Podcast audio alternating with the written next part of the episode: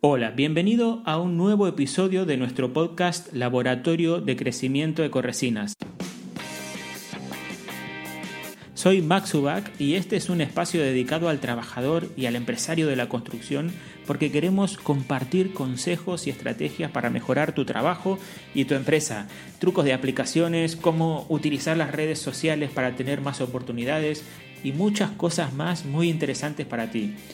Hoy quiero hablarte de cómo hacer un suelo industrial y que nunca te dé problemas. Una pregunta, o mejor dicho, un cuestionamiento muy importante para muchos. Así que bien, vamos al lío. Seguramente mm, te ha pasado de que algún cliente te ha pedido pintar un suelo de un parking o un restaurante, hacerle el suelo de la cocina o acondicionar el suelo de una fábrica y en ese momento has pensado, esto es fácil.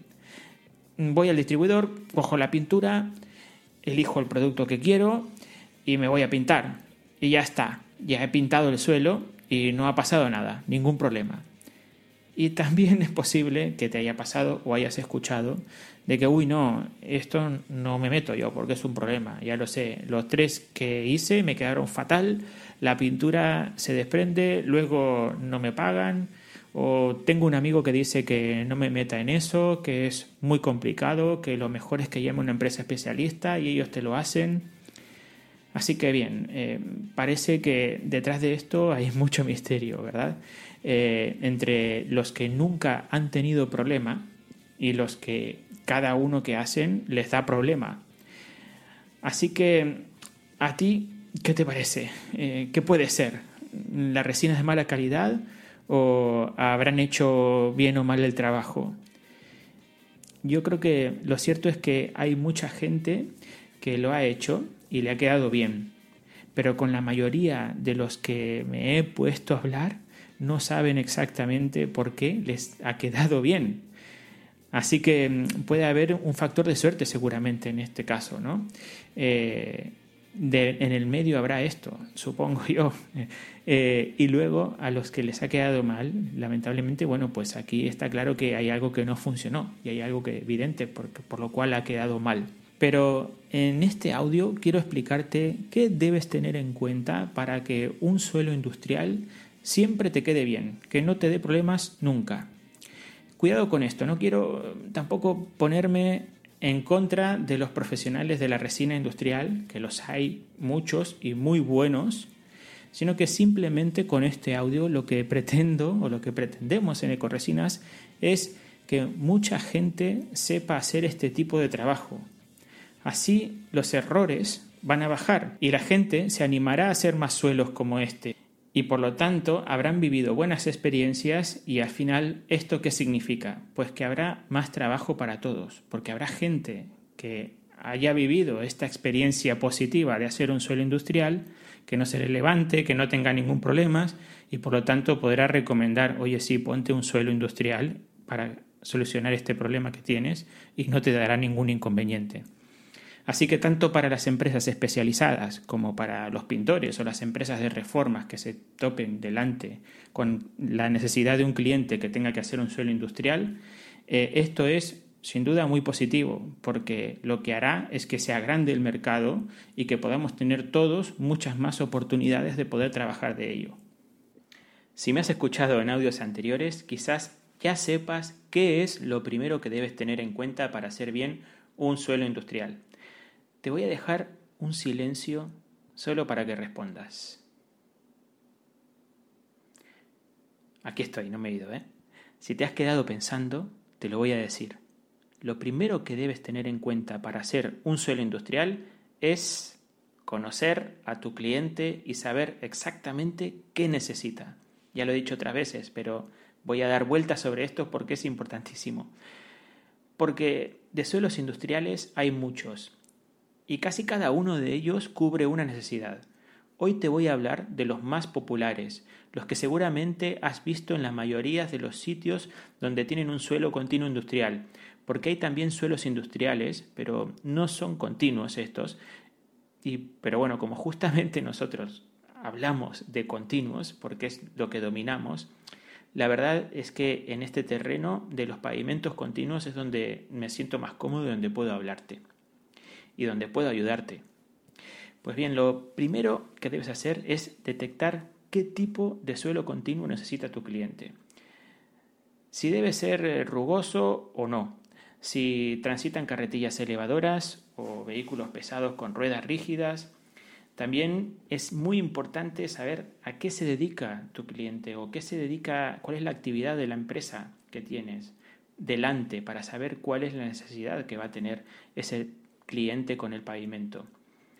Todas estas preguntas te irán desvelando respuestas sobre qué tipo de suelo industrial vas a ofrecer, porque muchas veces tu cliente dice quiero una pintura para un suelo y la verdad es que es muy fácil caer y hacer lo que el cliente diga, pero lo cierto es que para ser un buen profesional lo mejor es tener conocimiento de lo que tocas, para ofrecerle al cliente lo que en realidad necesita y poder explicarle por qué no le aconsejas aplicar lo que él quiere.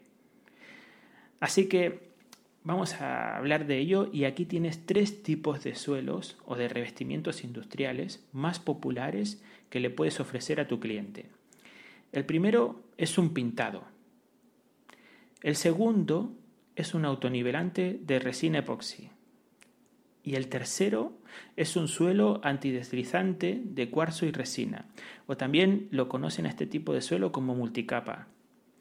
Para el primero, para el pintado, vamos a hablar de este, eh, este revestimiento lo pusimos aquí en primer lugar porque lo primero es que es el más popular, es el que mucha gente aplica, es el más económico, es el más fácil, pero también es el menos resistente a las abrasiones y es el que dura menos.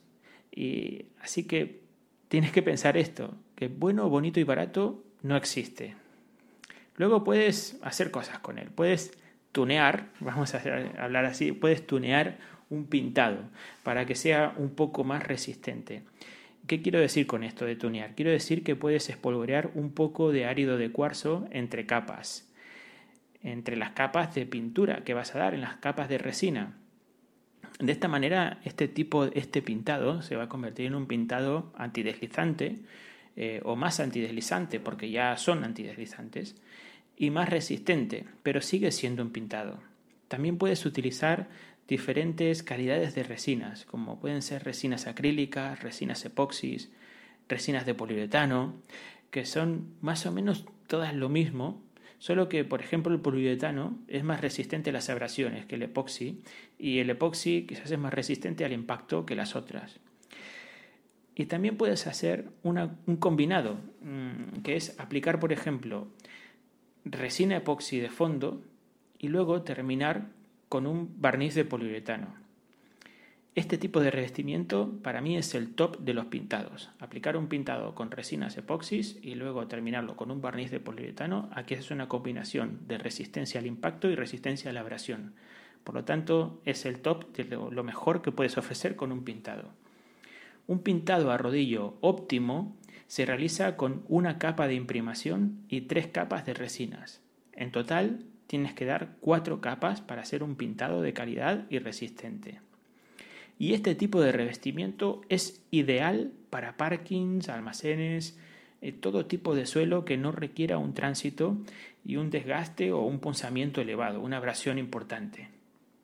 Para la segunda opción Aquí ya subimos un poquito más la calidad y lógicamente también el precio, porque cuanto más cantidad de producto o más calidad tengas, el precio acompaña este incremento. Así que aquí se trata de aplicar un autonivelante de resina, tanto sea de poliuretano como de resina epoxi. Esto va a tener un espesor de unos 2 o 3 milímetros aproximadamente. Pensarás igualmente que esto es un espesor bajo, y sí, parece poco la verdad, pero es un producto muy fuerte y cuenta que un pintado, un pintado el que habíamos hablado antes, es cuatro veces menos, o sea, tiene un espesor cuatro veces menor que un autonivelante. Apenas llegas a medio milímetro con un pintado. Y aquí estás aplicando 2 a 3 milímetros, es decir, que estás aplicando cuatro o seis veces más cantidad de producto y cuatro o seis veces más mayor va a ser el espesor con un autonivelante que con un, que con un pintado. Este revestimiento también puede hacerse de resina epoxi o de resina de poliuretano. Y el sistema es muy sencillo. Se trata de aplicar una capa de imprimación que la puedes dar a rodillo o a llana si necesitas alisar un poco la superficie. Y luego el autonivelante en 2 o 3 milímetros de espesor. Y por último, tienes que dar un sellado a rodillo de dos capas de resinas que pueden ser siempre de resina epoxi o de resina de poliuretano. Así que aquí también tienes cuatro capas. Cuenta la capa de imprimación, la capa de autonivelante y las dos capas de sellado. El consumo es más alto, el espesor es más alto y la calidad es más buena. El revestimiento es un revestimiento premium para las situaciones industriales. Así que este tipo de revestimiento puede aplicarse en superficies de tránsito pesado donde se requiera muchas abrasiones, como puede ser una industria eh, con un tránsito importante de carretillas elevadoras, almacenes logísticos, algo ya más importante y que requieran mm, que aguante mucho el pavimento, ¿verdad? Por último, y para terminar con estos tres tipos de revestimientos, vamos a hablar de un pavimento antideslizante que también se llama multicapa. Este es el más fuerte de todos, por eso lo hemos puesto en el último lugar, pero no es el más caro. Es más caro un autonivelante porque lleva más cantidad de resina que un multicapa. Un multicapa es un revestimiento que se mezcla el cuarzo con la resina y hay una cantidad importante de cuarzo, por eso la cantidad de resina baja. Es el típico pavimento que se instala en cocinas de restaurantes, empresas cárnicas, almacenes con mucho tránsito de carretillas elevadoras, eh, situaciones donde el roce contra el suelo es muy habitual y necesitamos que dure la mayor cantidad de tiempo posible. Este tipo de suelo es antideslizante pero además es rugoso, así que cuidado con la limpieza porque debes hacer una limpieza con un cepillo y con agua. Aquí la fregona no sirve, la fregona se la come entera el, el pavimento. No limpia y además se rompe, así que aconseja bien a tu cliente sobre todo con la limpieza porque si no ya me ha pasado a mí y no quiero que te pase que te llamen diciendo que este suelo no se puede limpiar bien y tal, y en realidad lo único que he hecho es desaconsejar o aconsejar mal eh, a, mi cliente en el momento de explicarle cómo se debe limpiar este tipo de suelos. Y luego hay muchos otros tipos de pavimento. Eh, está la línea de cementosos, partiendo de hormigón, autonivelantes cementosos. También tenemos los pavimentos personalizados, esto significa que si una empresa trabaja con un determinado tipo de ácido, se puede pedir una resina al fabricante que cumpla con esta condición de resistencia a ese tipo de ácido. Eh, pero esto ya es muy detallado y es totalmente personalizado. Eh, también están los pavimentos conductivos que se instalan en quirófanos y bueno, hay muchos, hay muchos y tantos otros, pero vamos a dejar este tema por aquí porque es muy largo y se puede volver un poco aburrido si es que nos estáis aburriendo ya con esto. Que espero que no, espero que realmente esté siendo útil. Que lo hacemos para eso, para que sea útil, para que podamos aprender todos y para que podamos crecer como profesionales y, ser más valorados. Así que, pues, si necesitas algún tipo de asesoramiento un poco más, más personalizado con algunos de estos eh, tipos de pavimentos, pues no dudes en contactar con nosotros que te podemos informar mm, sin ningún tipo de problema y muy personalizado.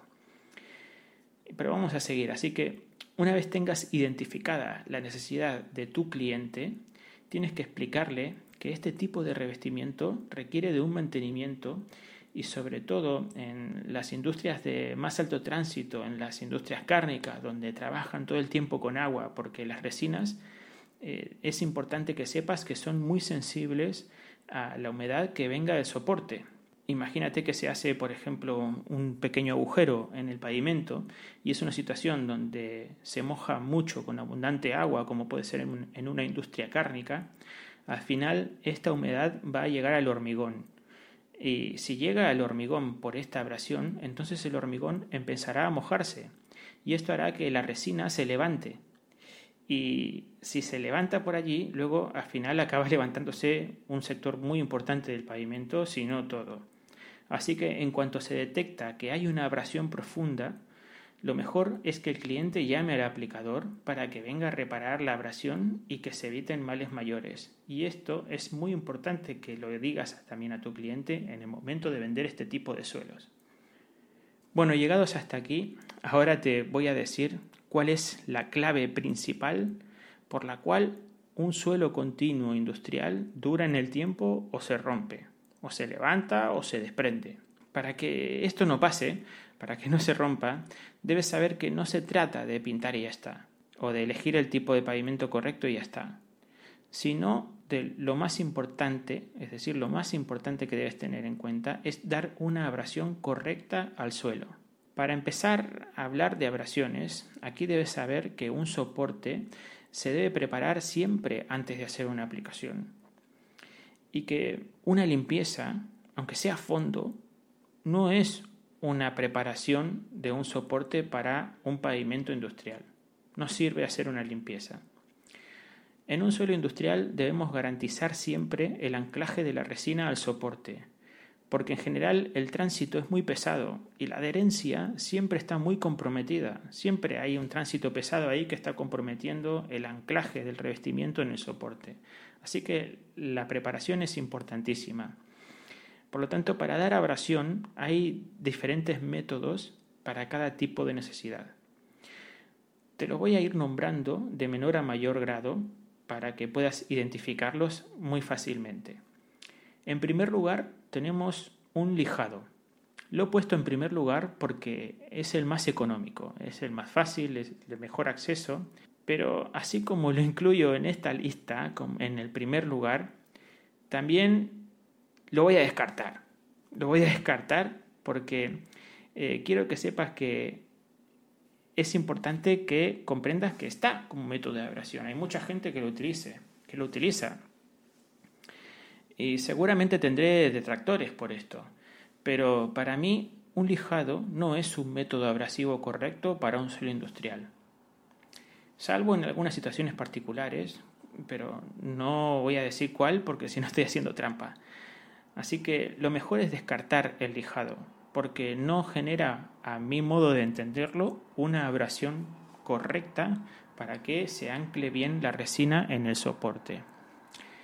Así que, en segundo lugar, y vamos a ponerlo en el primero, porque si descarto el lijado, vamos a ponerlo en el primero, eh, el método abrasivo con el cual debes empezar, o el cual debes elegir para utilizar para aplicar un suelo industrial es el diamantado.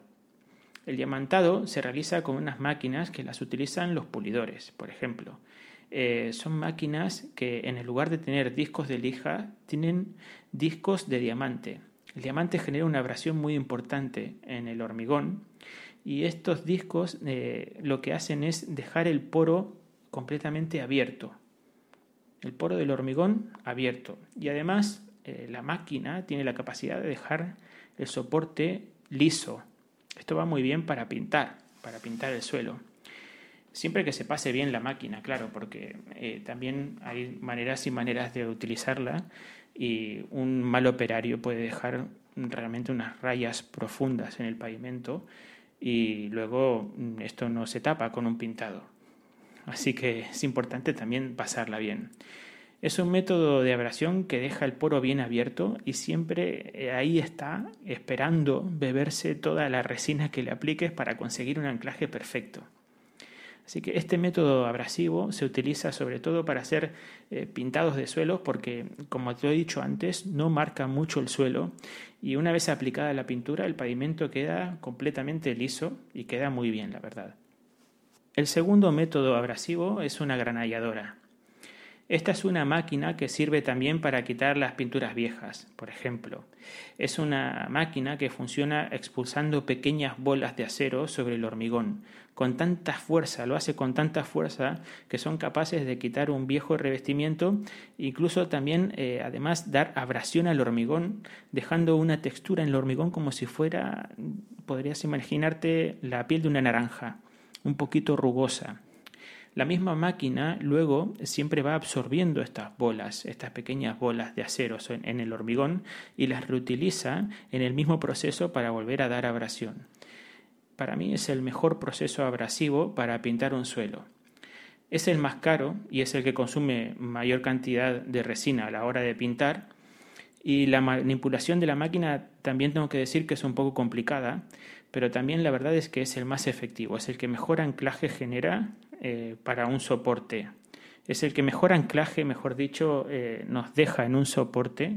Eh, es el que mejor anclaje, mejor dicho, genera en un soporte para que la resina se adhiera perfectamente. Y en tercer lugar vamos a ubicar al fresado. Se trata de una máquina que tiene unos rodillos que van rascando el suelo del hormigón y dejan una textura como si fueran unos surcos, como si hubiera pasado por allí un rastrillo. Eh, al igual que las otras, aquí esta máquina también las hay de diferentes tamaños. Hay más grandes, más pequeñas, más abrasivas. Pero esto sí que eh, es importante saber que este método es el más abrasivo de los tres. Es el que deja el mejor anclaje para luego eh, aplicar un revestimiento de resinas. Pero claro, eh, por ejemplo, sobre un suelo fresado, aquí no podemos pintar porque primero que el consumo se dispararía bestialmente, consumiríamos muchísima resina si lo que queremos es pintar, y luego eh, no quedaría perfectamente liso un pavimento que está rayado por una fresadora y luego pintado. Siempre se va a notar en los surcos de la fresadora. Así que este método yo solo lo utilizaría para aplicar un multicapa o un autonivelante o si tú quieres aplicarlo sobre un suelo que está rayado para que quede con esta textura, pues también puedes pintarlo, pero claro, como dije, consumiría mucha, mucha pintura. Pues bien, en estos tres casos que te he dicho, el diamantado, el granallado y el fresado, debes tener en cuenta que siempre tienes que aspirar muy, muy bien y a conciencia porque no sirve de nada abrir el poro con tanta calidad si luego pintamos sobre el polvo. Aquí no hay anclaje bueno si pintamos sobre el polvo. Así que un buen aspirado siempre es tan importante como una buena abrasión de la superficie. Otra cosa que debes tener en cuenta hablando del soporte es la humedad. Este es un tema bastante largo como para explicarlo aquí y ya este podcast está siendo bastante largo pero mm, es un tema bastante escabroso. Así que prefiero dejarlo para otro momento o para hablarlo en otro podcast. Pero debes saber que si aplicas eh, resinas sobre un soporte con humedad o que recibe humedad de remonte capilar, da igual el tipo de revestimiento que elijas o el método abrasivo que elijas. Al final, la humedad siempre hará que se desprenda la resina y aquí no hay solución que valga. La única solución para que la humedad la única solución para la humedad de remonte capilar en un pavimento es el aislamiento. Y eso para mí ya son palabras mayores. Así que, como te dije, eh, vamos a hablarlo en otro podcast, te lo prometo. Vamos a hacer otro audio eh, muy interesante hablando de la humedad y ya lo vamos a anunciar. Así que ya lo verás en capítulos siguientes. Pero insisto, no apliques cuando hay humedad en el soporte porque destinado al fracaso. Así que resumiendo un poco, aquí tienes los tres puntos más importantes para que un suelo industrial siempre te quede bien. Además, así que resumiendo, aquí tienes los tres puntos más importantes para que un suelo industrial siempre te quede bien. Hemos tardado un poco porque era necesario explicar estas cosas antes, pero si cumples estos puntos, tu cliente siempre estará feliz y tu negocio no hará más que crecer. Recuérdalo, sigue esto y no tendrás problemas para hacer un sueño industrial. Número uno, debes interpretar qué tipo de solución es la que necesita tu cliente y aplicarla correcta. Número dos, debes informar a tu cliente si el suelo necesita un mantenimiento o no. Genera una buena experiencia el suelo. Número 3. Debes dar la abrasión correcta y un buen aspirado. Y número 4. Debes informarte de que no haya humedad por capilaridad. Cumple estos cuatro puntos y no tendrás problemas. Así que si dominas esto, olvídate de verdad de los problemas de un pavimento industrial. Y no será cuestión de suerte, como hablamos al principio. Las cosas o se hacen bien o no se hacen bien. Créeme que esta es una receta que no me ha fallado y que la he aprendido, y te lo dice alguien que se le ha levantado lamentablemente muchos tipos de suelos industriales.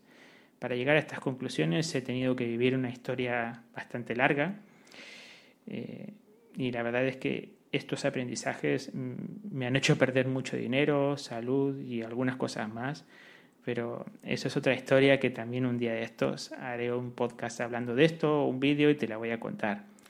Y ahora no es el momento, ahora es el momento de saber qué tienes que hacer para que un tipo de suelo industrial, un cualquiera sea, no se levante y no te dé ningún tipo de problemas. Así que espero que hayas disfrutado de este audio y recuerda que puedes escuchar este contenido y todos los que vamos subiendo en el coche, con los cascos mientras trabajas, en una caminata y búscanos en las redes sociales con el nombre de Corresinas. Estamos en Spotify, en Apple Podcast, en Google Podcast, estamos en YouTube, estamos en Facebook y estamos en Instagram.